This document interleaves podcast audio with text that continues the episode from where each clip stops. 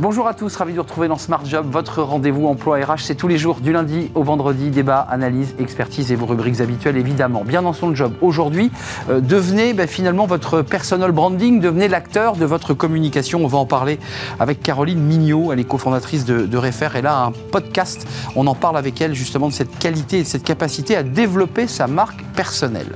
Le livre de Smart Job pour oser prendre la parole. Alors ça c'est un sujet essentiel.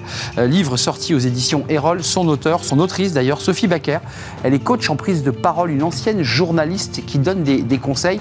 Elle a inventé la théorie du losange. On en parlera avec elle dans quelques instants. Le cercle RH et le débat d'actu. Une inflation qui baisse, une réforme des retraites qui revient à l'Assemblée acte 2. On parlera de la semaine des 4 jours, ça se passe pas très bien parce que le MEDEF n'en veut pas. Et on parlera des seniors aussi très intéressés euh, par l'intérim. Voilà le programme des experts qu'on accueillera dans le cercle. Et pour terminer, Fenêtre sur l'emploi, on parlera de, des JO, bah oui, c'est dans un an maintenant. Euh, Pierre Brageux, le PDG de Toran France, nous parlera des enjeux des métiers de la sécurité. Oui, il faut beaucoup d'agents de sécurité, tant pour les JO que pour la Coupe du Monde de rugby, d'ailleurs, qui va démarrer en septembre prochain. Voilà le programme. Tout de suite, c'est bien dans son job.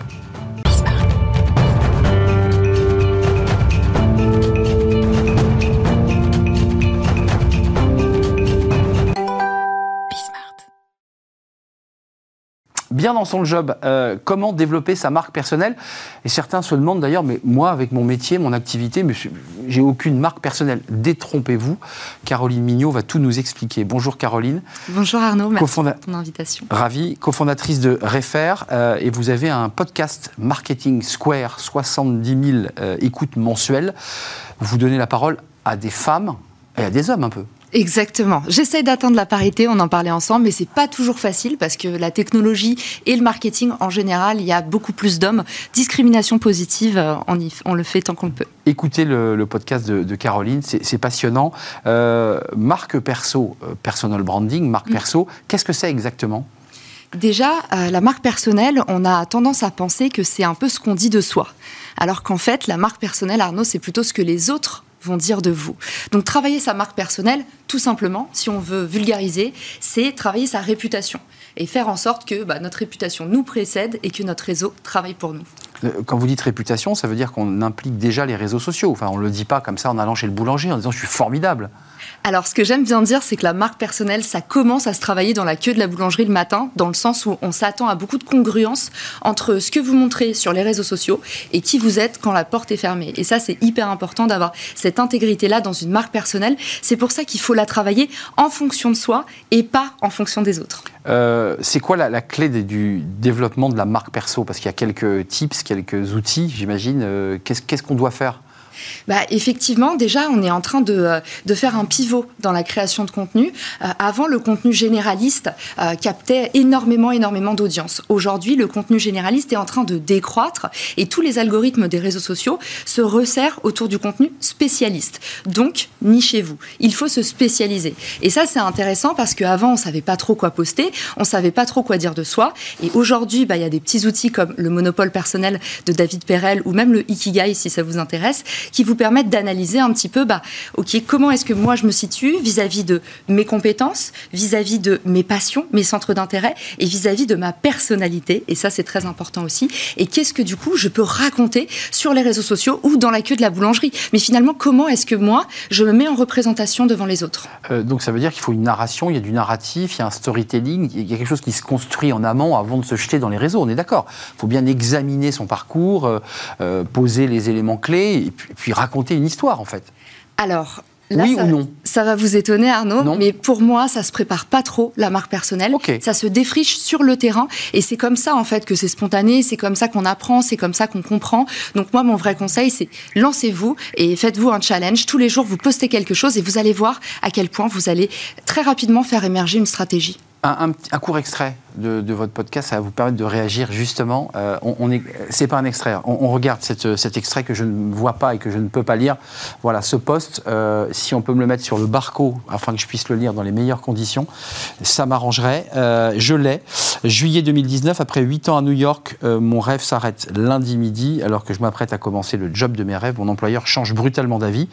Un lundi à 11h du matin, le téléphone sonne, le CEO m'annonce qu'on arrête tout. Rentrer en France, le temps d'obtenir mon visa, je tombe des nues.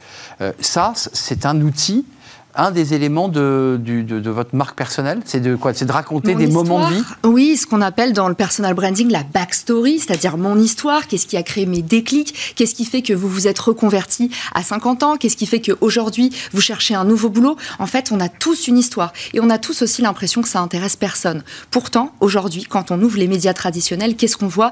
Des réussites. On voit toujours un peu la face émergée de l'iceberg. Et derrière, on voit pas les grosses galères. Donc heureusement qu'il y a les réseaux sociaux et qu'il y a des gens qui disent bah vous voyez, là, aujourd'hui, bah, c'est super, vous me voyez sur le plateau de Smart Job. Et eh ben, figurez-vous qu'il y a trois ans, ma vie s'est arrêtée du jour au lendemain et je me suis retrouvée à 28 balais euh, chez mes parents avec juste mes yeux pour pleurer. Oui, donc on voit sur LinkedIn en particulier, qui est un réseau quand même euh, tourné et, sur lequel ceux qui nous regardent sont, euh, racontent aussi leurs galères, leurs échecs. Je trouve qu'il y a quand même une histoire qui se raconte aussi autour des galères et des échecs. Ce qu'avant on n'osait pas raconter. C'est vrai, on n'osait pas le raconter. Et maintenant, il y a limite la tendance inverse. Ça hmm. énerve beaucoup de gens aussi. parce que parfois, c'est trop larmoyant, c'est trop pathos. Il y a beaucoup de mèmes qui sont nés justement de ceux qui racontent voilà comment je suis devenu euh, de sans-abri à millionnaire en seulement trois jours, hmm. acheter ma méthode ici. Le rêve américain, quoi. Voilà, le self-made man. Donc, ça, effectivement, ces postes-là, c'est à juste mesure. Ça fait partie de la marque personnelle de raconter d'où vous venez. Mais pourquoi est-ce qu'on est sur LinkedIn Pour apprendre. Donc, quand vous écrivez un post, c'est que vous avez quelque chose à partager aux autres. Il hmm. faut qu'il y ait une morale, un peu comme le schéma actentiel quand on est enfant. On raconte un mini-conte sur LinkedIn. Oui, d'ailleurs, sur LinkedIn, il y a parfois des réactions très violentes de gens qui disent arrêtez d'écrire n'importe quoi, ça n'intéresse personne. Euh, les réactions par rapport à cela, puisque vous aussi, vous cultivez cette, cette marque personnelle euh, et, vous nous en parlez, ça a donné quoi à l'issue de ce, ce poste? Qu'est-ce que les gens ont dit?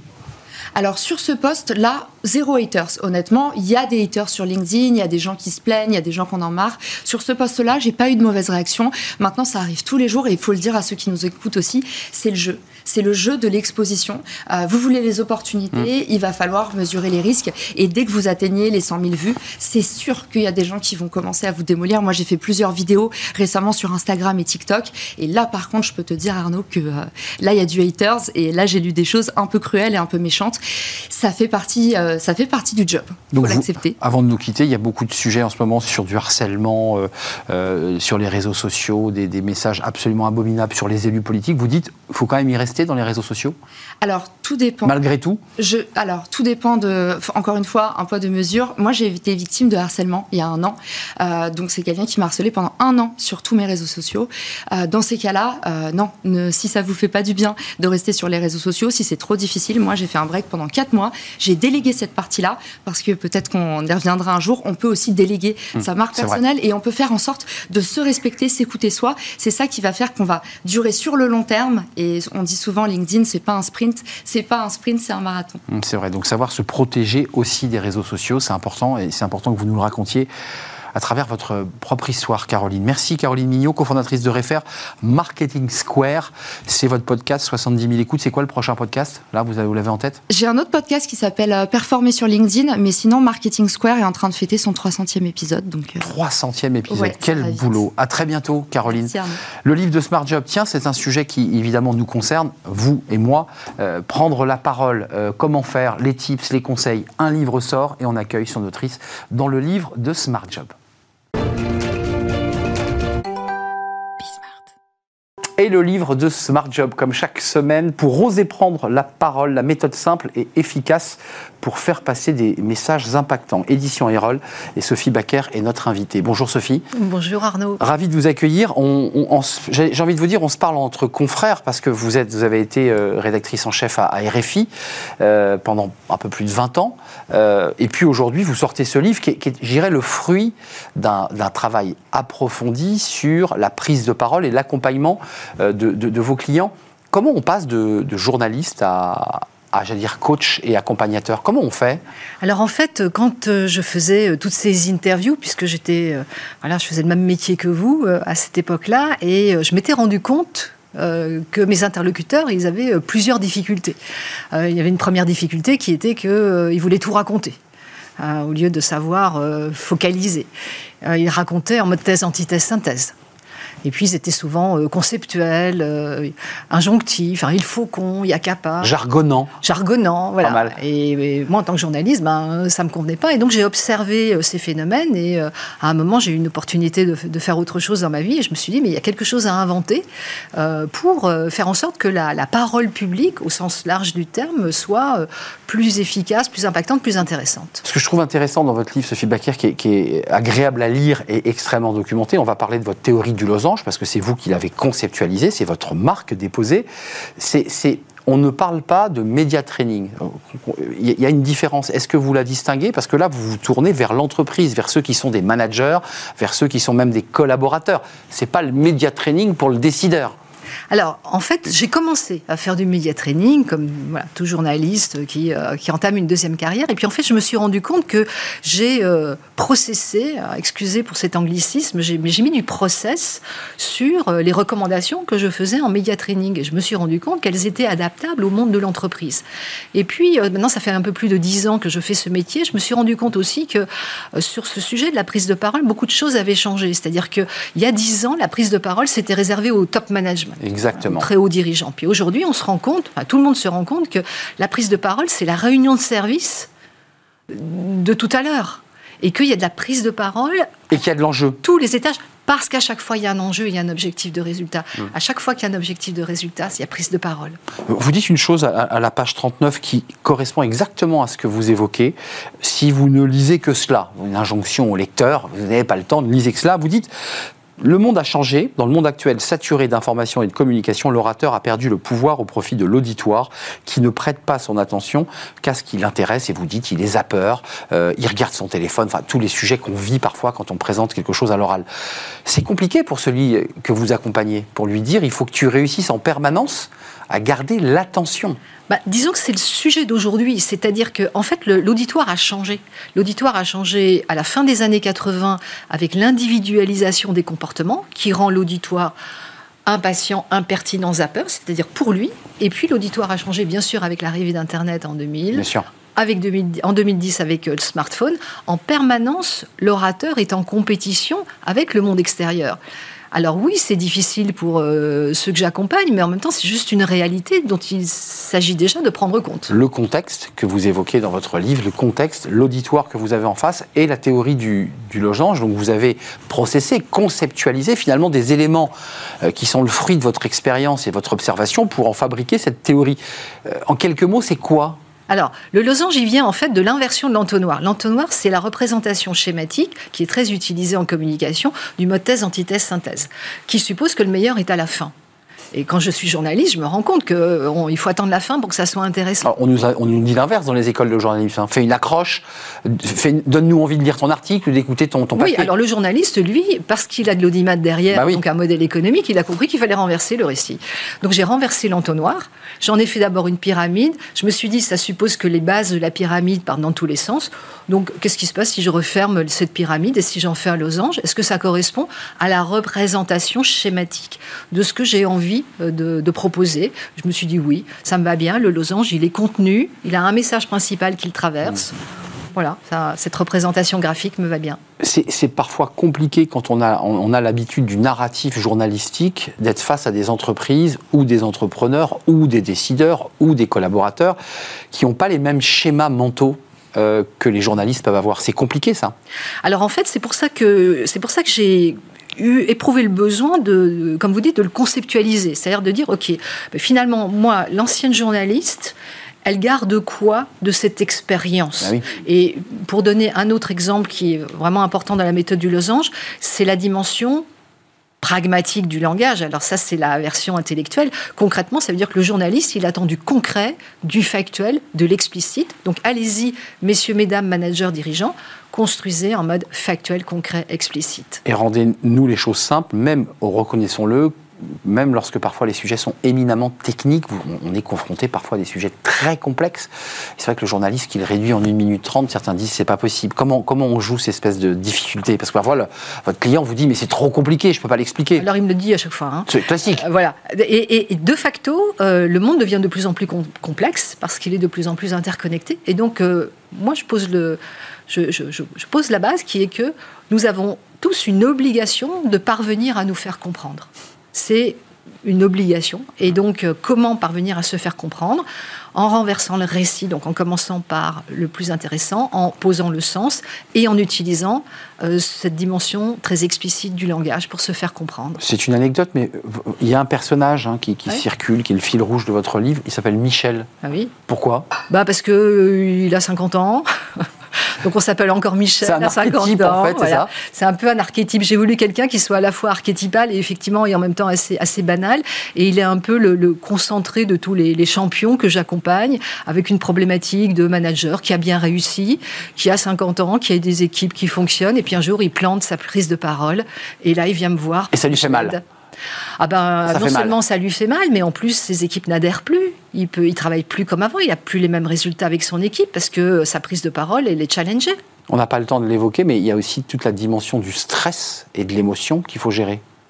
Alors, le stress, il vient de ce qu'on ne sait pas. le stress, il vient de l'incertitude qu'on a de la qualité de sa prise de parole. Donc là, la méthode, c'est pour ça aussi que j'ai voulu écrire ce livre, c'est pour donner des clés pour pouvoir installer sa prise de parole sur un socle et de ce fait faire diminuer le stress. Merci Sophie Baker. Euh, lisez ce livre euh, et puis évidemment faites, faites-vous prolonger par un accompagnement, mais ce livre vous dit déjà beaucoup euh, des outils pratiques conceptualisés par Sophie Baker pour oser prendre la parole, la méthode simple et efficace pour faire passer des messages impactants. Édition Erol, Erol pratique pour être concret, c'est la collection Erol pratique. Voilà, on a été complet, on fait une courte pause et on va se tourner évidemment vers le, le cercle RH et j'accueille mes invités juste après la pause.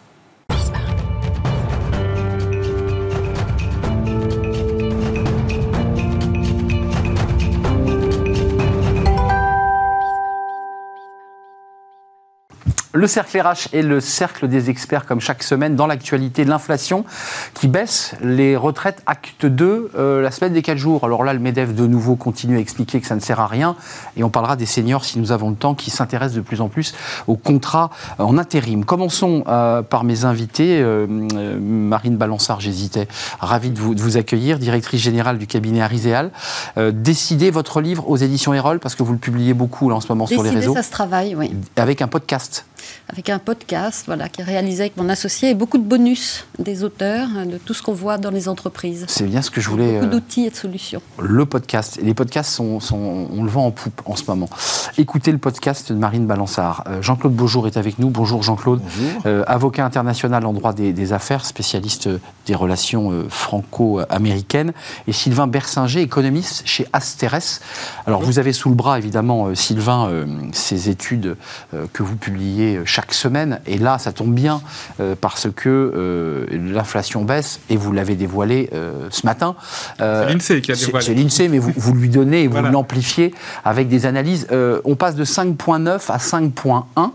Euh, qu'est-ce que ça dit? Où est-ce que ça a baissé? Où est-ce que ça reste encore assez haut en, termes de prix? Alors, l'inflation a baissé à peu près sur toutes les composants, surtout sur l'énergie, hein, qui avait beaucoup flambé en 2022. Donc, euh, ce que je trouve surtout intéressant, euh, on, commande beaucoup l'inflation. Il y a aussi un chiffre qui est sorti sur les prix de production, c'est-à-dire les prix sortis d'usine, sur lesquels l'inflation a aussi énormément baissé par rapport au pic de 2022. Donc, en fait, ce que je trouve intéressant sur le chiffre de ce matin, c'est. Alors, l'inflation baisse un peu, mais reste élevée. Mais je trouve qu'on a une vague de fonds déflationniste qui ne s'est pas encore matérialisée, qui va mettre encore plusieurs mois, mais qui est très importante. Le gaz est pratiquement, on peut dire, qu'il est revenu à ses niveaux d'avant-crise. Le pétrole, qui est bon, 75 dollars, c'est raisonnable. Euh, il était à plus de 100 dollars. Hein, euh. Oui, il était à 120 même 120. Il, y a, il, y a, un an. Les prix alimentaires qui, sont, euh, qui ont quand même beaucoup, beaucoup baissé aussi. Le prix du fret, etc. Donc je, je, pense que les chiffres d'inflation vont être nettement meilleurs dans l'été et dans l'automne. Donc c'est plus la tendance que je trouve intéressante que le chiffre du mois de mai en tant que tel. Juste un mot, parce que l'alimentaire, d'un mot, c'est parce que les Français ont eu des augmentations de salaire négociées dans les NAO, on en a beaucoup parlé, 3,5 en moyenne moyenne, on est à 5,1. Est-ce que quand on pousse le caddie, les gens vont voir la différence? Alors sur l'alimentaire, ça reste élevé. Hein. On est à 14 et des poussières. J'ai plus le chiffre exact en tête ça. de ce matin. Non, mais on baisse un tout petit peu, mais ça reste très. J'avais envie de l'entendre. Voilà, ça, reste très élevé sur l'alimentaire. Voilà. Après, je pense que la tendance sera aussi baissière sur l'alimentaire parce que sur les prix sortis de ferme et sortis d'usine agroalimentaire, on a vraiment un retournement qui est, qui est net. Et donc, Vous voulez intervenir, Jean-Claude oui, oui, moi je pense qu'on ne peut que se féliciter de ce chiffre qui est encore modeste, mais malgré tout, 0,8%, c'est déjà bon à prendre. Le, plus important, c'est qu'assez rapidement, ça se traduise, euh, j'ai envie de dire, pour nos petites entreprises qui payent euh, le, gros prix. Moi, je pense aux boulangers, je pense aux gens qui véritablement euh, travaillent avec l'énergie et pour lesquels les, les, les, coûts de production ont explosé. Et puis pour nos concitoyens, parce que c'est cela aussi qui est important. C'est très bien que dans le microcosme et entre nous, entre experts, on se, se satisfasse de cela. Et c'est la bonne mm. tendance. Mais encore faut-il que qu'assez rapidement, c'est-à-dire dès la rentrée, la rentrée scolaire, ça veut mm. dire que les parents font des L'inflation, c'est le quotidien. Hein. C'est le quotidien et que ça se retrouve dans, dans les ménages parce que nous en avons besoin. Nous en avons besoin à la fois sur le plan mental, sur le plan social, et puis on ne peut que souhaiter, si on veut que notre pays aille mieux, on parle beaucoup de la déprime des Français. Si on veut que notre pays aille mieux, il faut aussi que tout ça se traduise très rapidement en septembre. Un petit mot, euh, Marine Balançard, sur cette question de l'inflation, pour, basculer sur le débat des retraites, puisque l'économie, c'est de la psychologie, mais on va parler des retraites, et là, de nouveau, on nous fait l'acte 2 et on repart dans un nouveau round. Donc ça disrupte l'esprit des Français, ça. Oui, mais l'économie, c'est surtout de la confiance. Donc, euh, il faut que les, les, Français retrouvent confiance dans leur économie. Et effectivement, vous avez raison de le souligner, les Français vont très mal. Ce sont toujours les premiers consommateurs d'antidépresseurs euh, dans ça le monde. Ça a baissé, hein, ils ont baissé. J'ai vu ça dernièrement. on, est, on mais ça reste quand même très haut. On, est, on est consommateur, mais je crois qu'on on a décroché. Euh, basculons sur les retraites, pas uniquement pour faire un, débat politique tel à l'Assemblée nationale, mais quand même le contexte. là, l'Eliott, qui est un, un groupe parlementaire, porte un texte. On l'attend pour le 8 juin, sauf que euh, ça bug. Euh, d'un côté, le président de la commission des finances dit pas de souci, ce texte est recevable, et puis de l'autre côté, ben, la majorité dit non, non, il n'est pas recevable parce que ça va être un surcoût euh, pour l'économie. Et une loi avait été votée, article 40, toute loi qui crée un surcoût. C'est pas la loi, c'est la Constitution, c'est l'article oui, mais j'entends, mais. Non, mais volontairement, j'insiste parce que c'est vraiment un fondement constitutionnel qui est vieux. Alors. J'étais sûr que vous allez me reprendre. C'est un peu à géométrie variable parce que tout texte de loi, en général, crée des surcoûts, ou alors je me trompe bah, écoutez, il y a, y a, plus ou moins une grille qu'organise le gouvernement. C'est vrai que c'est. Nous sommes d'accord. C'est vrai que ça permet toujours un petit peu de jouer, mais c'est pas c'est pas nouveau. C'est c'est très ancien. L'article 40 de la Constitution que j'ai sous les yeux, c'est l'un des c'est l'un des articles qui n'a jamais été modifié depuis euh, depuis la Constitution. Avec une loi de l'Assemblée nationale qui est venue la prolonger, l'article 40, expliquant que chaque loi votée devait en supprimer une autre. Vous vous souvenez de cette idée qu'il a prolongé l'article 40. Vous en pensez quoi de ce débat? Parce que les Français se disent bon l'été arrive, mouvement social, et on va y revenir, qui prévoit une manifestation le 6 juin, et dans lequel il met des revendications beaucoup plus larges que les retraites. Euh, alors, d'une part, on comprend que l'IOT euh, ait envie d'exister. Donc, euh, c'est parfait pour eux, c'est l'occasion de porter la voix de la majorité des Français, puisqu'il semble que la, encore la majorité des Français, entre 50 et 60% soit défavorable à cette loi qui est passée. Et en même temps, euh, ça prend de la borne passante mentale de parler encore de la réforme des retraites, des 64 ans. Et ça empêche de penser à autre chose, ça empêche de se projeter dans le futur. Et j'ai l'impression qu'on fait croire aux Français qu'on va pouvoir revenir en arrière et qu'on les maintient dans une espèce d'indécision. Vous dites, on tourne la page, ça y est, la page est tournée pour vous. À mon avis, il faut tourner la page, il faut arrêter de capturer le mental des Français avec cette histoire de 64 ans.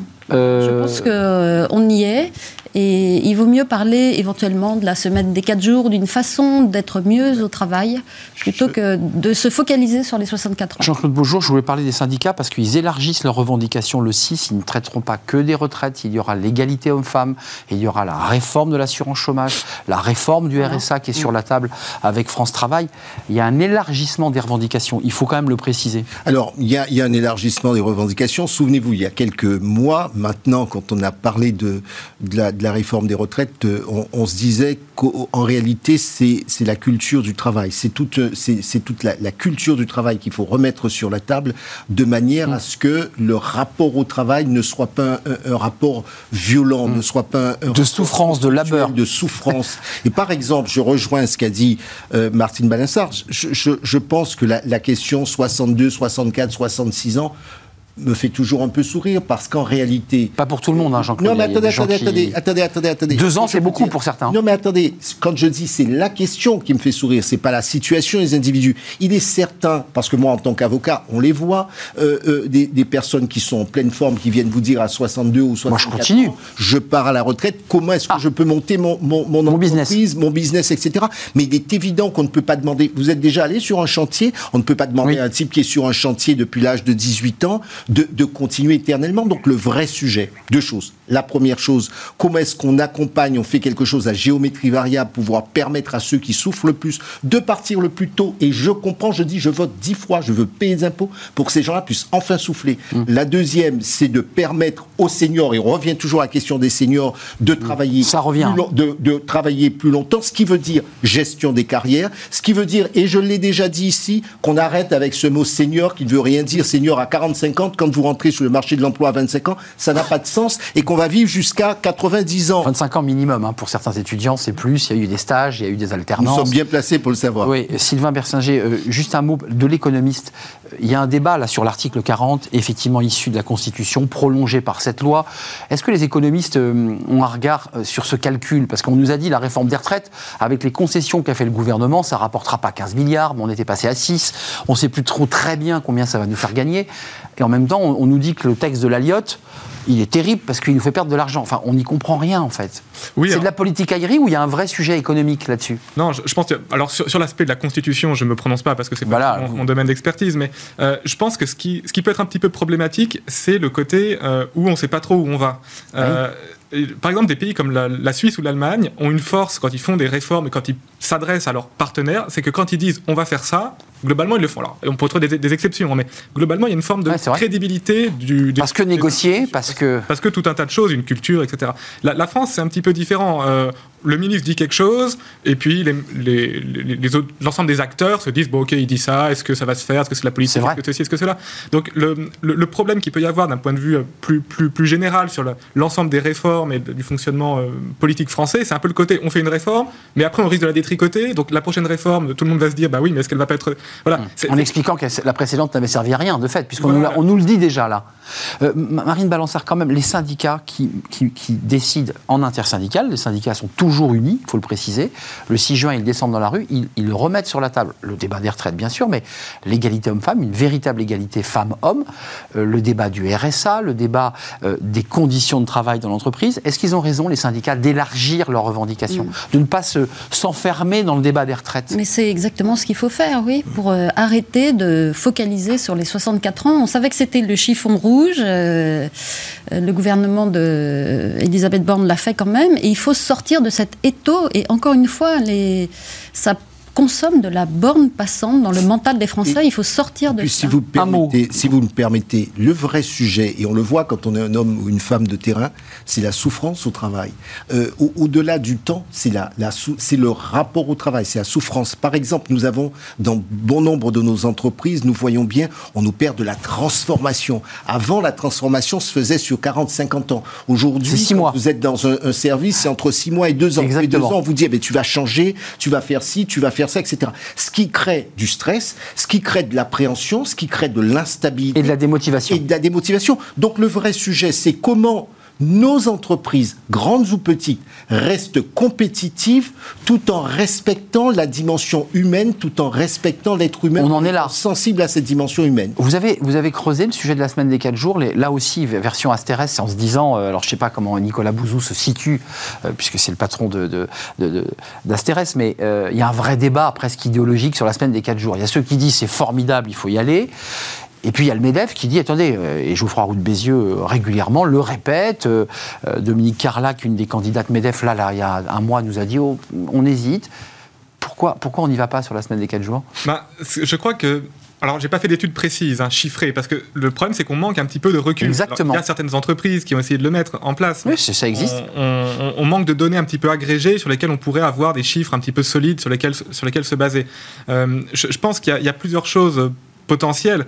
Il y en a une qui peut être intéressante, c'est que on a vu dans certaines entreprises, quand les gens passent à la semaine de 4 jours, donc l'idée c'est de travailler autant, mais sur 4 jours. hein, c'est 35, 4 jours, hein, c'est pas pas- 32. Voilà, hein. voilà, c'est pas, pas on enlève un jour et point final. Ouais, c'est ce que craint le MEDEF d'ailleurs, hein, c'est qu'on arrive de Voilà. 35 à 32 en à, fait. à petit à petit, on, Eh pourrait- oui. on pourrait y arriver. Mais ce ce que je trouve intéressant, c'est qu'il y a certaines entreprises dans lesquelles, en fait, il y a eu des gains de productivité. C'est-à-dire que vu qu'on a condensé la, la journée, tout un tas de réunions qui sont pas toujours très utiles dans les entreprises. On nettoie. Voilà, Bah on oui. nettoie euh, les, les pauses café qui peuvent traîner 107 ans, euh, pas toujours euh, très. Ouais, ouais, on est plus Voilà, efficace. voilà. quoi. Ça, ça- ça peut obliger un petit peu à faire des gains de productivité. Alors, je suis un peu avec mon jargon d'économiste, mais les gains de productivité. Mais non, mais je dis ça parce que Jean-Claude Beaujour insiste beaucoup sur l'idée qu'il faut développer les conditions de vie au travail et le bien-être. Vous êtes toujours euh, un peu bloqué sur le sujet des 4 jours? Vous êtes, vous l'avez dit souvent sur ce plateau, euh, réservé sur ce Bah, sujet. bah, plus que réservé, oui. Pourtant, je suis pas au Medef, mais non parce que le, en fait, je suis inquiète parce que je vois beaucoup de personnes en télétravail. Je vois beaucoup de managers maintenant qui déjeunent tout seuls parce qu'il n'y a plus personne au bureau.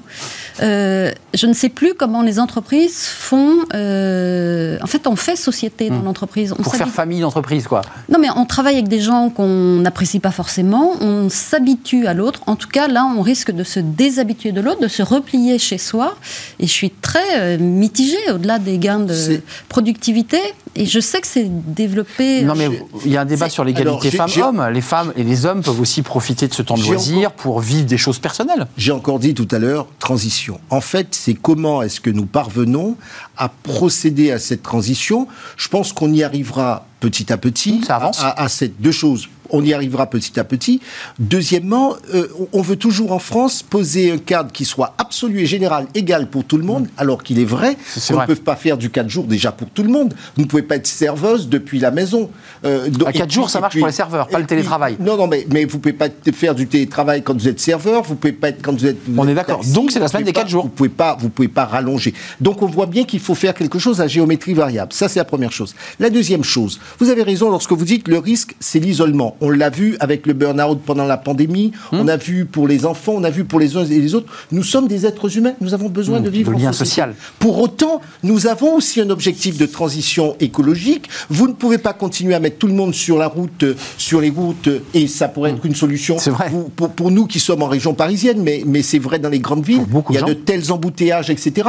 Vous ne pouvez pas rajouter des lignes de métro, vous pouvez pas. Non, il faudrait qu'il y ait moins de gens. Ça, ça Donc, tout contribue à aller vers la Oui, semaine des quatre jours. Absolument. La question, c'est comment on va marier, et, moi je suis pas opposé, comment va-t-on marier l'objectif de soulagement en faisant la semaine des quatre jours et dans le même temps conserver l'idée qu'il faut faire société. Nous avons tous des entreprises. d'accord. nous sommes Donc, tous faut trouver le juste équilibre. Il faut trouver le juste équilibre et ça, ça se travaille, c'est transition, je dis. Vous n'êtes pas d'accord, Marine, parce que je vous ai vu réagir, mais l'argument écologique, il, il tient la route. hein. Mais non, il n'est pas prouvé. Il est, Mais, euh, mais ça, c'est vous qui le dites. Mais, mais prenez le métro. Prenez le métro le matin. Je- vous allez je- rajouter quoi? Moi, j'ai travaillé à l'époque avec Françoise de Panafieux. Oui. Nous avons réfléchi à la façon dont on pouvait améliorer les transports parisiens. Candidate à la mairie de Paris, À la mairie préciser. de Paris en, en 2008. Vous avez, mais c'est un casse-tête. Vous avez déjà vous voyez comment le, le système est saturé, le trafic est saturé. Il faudrait simplement, on peut pas rajouter des vrai. lignes de métro. Il faudrait qu'il y ait moins de gens. Et puis, ces, ces parents, de temps en temps, on a envie de rester chez soi parce qu'il y a un enfant euh, euh, euh, Non, mais on dont doit s'occuper, parce qu'on peut être soulagé. Vous savez, vous savez quelque chose? Lorsque vous travaillez, par exemple, à Roissy, Roissy, c'est 300 000 personnes. Hum. Lorsque vous travaillez à Roissy et que vous habitez euh, à, une- à certaines portes de Paris, c'est 1h30 de trajet. Évidemment. Allez, 1h30 de, de C'est trajet. 3 heures par jour bouffées par le, 3 le heures transport. par jour de trajet. Mais Bah, je- Moi, je dis qu'on peut sauver une journée. Vous en pensez quoi? Parce qu'il y a aussi un enjeu pour les économistes qui est de faire ce calcul. Il n'est pas fait, mais des gains. Parce que Marine Balançard dit c'est pas prouvé, ce qui est vrai que j'ai lu quelques articles où on nous dit on, fait, on continue même lorsqu'on est en, en jour euh, repos à prendre sa voiture, à déplacer et donc à consommer de l'énergie. Ou à partir en week-end. Ou à partir en Voilà, week-end. sur, sur le côté écologique, c'est toujours un petit peu le débat. C'est-à-dire, euh, voilà, si, si on a un week-end de trois jours, bah, du coup, on va, peut-être aller un peu plus loin parce qu'on se dit ça vaut le coup. Bon, il y, a- il y a toujours ces, ces effets rebonds qui sont difficiles à prendre en compte. Mais je crois que en fait, ce serait absurde de dire euh, quatre jours pour tout le monde aujourd'hui. Mais oui, on est bien- d'accord. Ben oui. Donc je pense que c'est- un, peu- à chaque entreprise, à chaque secteur. Secteur, bien aussi, sûr. aussi aux personnes, ça peut être même au sein de certaines équipes. Euh, Je pense que c'est aussi des questions de personnalité, de tâches qu'on effectue. Donc euh, là, je pense qu'il faut être assez flexible. C'est pour Ouais. ça que j'ai dit euh, il faut éviter le cadre général dans lequel on veut absolument. On ne mettra pas tous les Français aux quatre jours, mais imaginez. Et je pense que c'est cela qui manque à notre société. C'est un peu de souplesse dans notre organisation. Un, un mot, il nous reste une minute, juste l'économiste euh, euh, Sylvain Bersinger, les seniors et l'intérim, est-ce que ça renvoie à l'idée que les seniors ont bien envie de continuer à travailler, mais dans une sorte de flexibilité et de souplesse de leur temps de travail? Parce que c'est ça que ça raconte. Oui, alors ça, peut être un désir, mais ça peut être aussi subi. C'est-à-dire que l'intérim peut, peut, être, euh, voilà, j'ai envie de plus de flexibilité, mais je ne trouve pas autre chose. Donc, donc je vais à l'intérim. Voilà, donc je vais à l'intérim. C'est vrai. Donc, vers à moitié vide, vers à moitié voilà, plein. Il faut voir. Intérim senior, parce qu'on parle beaucoup des seniors. Le senior vont revenir dans le texte de loi sur le travail. Visiblement, on va en parler. Oui, c'est vrai. Pour les seniors, c'est souvent euh, quand ils sont au chômage que l'intérim leur permet de retourner euh, travailler. Mais l'intérim, c'est des missions. C'est quand même des missions très limitées dans le temps. Ça ne peut pas être un vrai boulot de remplacement. Donc c'est. Euh... Jean-Claude Beaujour, vous les seniors, c'est un sujet que vous portez. Mais vous savez très bien que ma réponse sera toujours la même. Il faut accompagner euh, les carrières, accompagner la formation professionnelle de manière à ce que, en permanence, on travaille sur l'employabilité. Et ce sont des gens, les seniors ont de l'expérience plutôt que de parler de senior. Et la prochaine fois, je viendrai avec la définition euh, du mot senior issu du dictionnaire euh, euh, pour vous dire à quel point je suis vent debout de, contre cette expression. Ce sont des hommes et des femmes qui sont expérimentés sur le plan professionnel. Et vous en avez marre de ce mot. De ce il y a de la colère. Il bosse, Jean-Claude Beaujour. Il bosse quand il vient sur le plateau. Et vous aussi, d'ailleurs, je le sais. Sylvain Bersinger, je ne sais pas quand vous dormez, mais en tout cas, vous êtes économie chez Asterès avec ces, ces études de conjoncture que vous publiez chaque semaine. Et ce livre, je voulais quand même le présenter, La monnaie magique l'histoire du système de l'eau, qui est un roman historique. Euh, vous, êtes, euh, vous, dormez quand même? Parfois. Parfois, c'est ça. Merci à vous trois. Merci Marine Balançard. Le podcast euh, à découvrir sur le prolongement de votre livre, Décider, ça, ça se travaille et Jean-Claude Beaujour, pas de livre. Merci, euh, ça, ça sera pour cet été. Donc, euh, c'est l'une de mes dernières apparitions avant. C'est une dernière apparition avant un livre de Jean-Claude Beaujour qu'on, évidemment, sera un plaisir de présenter dans notre émission. Merci à vous trois d'être venus me rendre visite. On termine avec Fenêtre sur l'emploi, euh, Coupe du Monde de rugby, JO 2024. Il y a des enjeux autour des métiers de la sécurité et on en parle juste après la pause, juste après le jingle.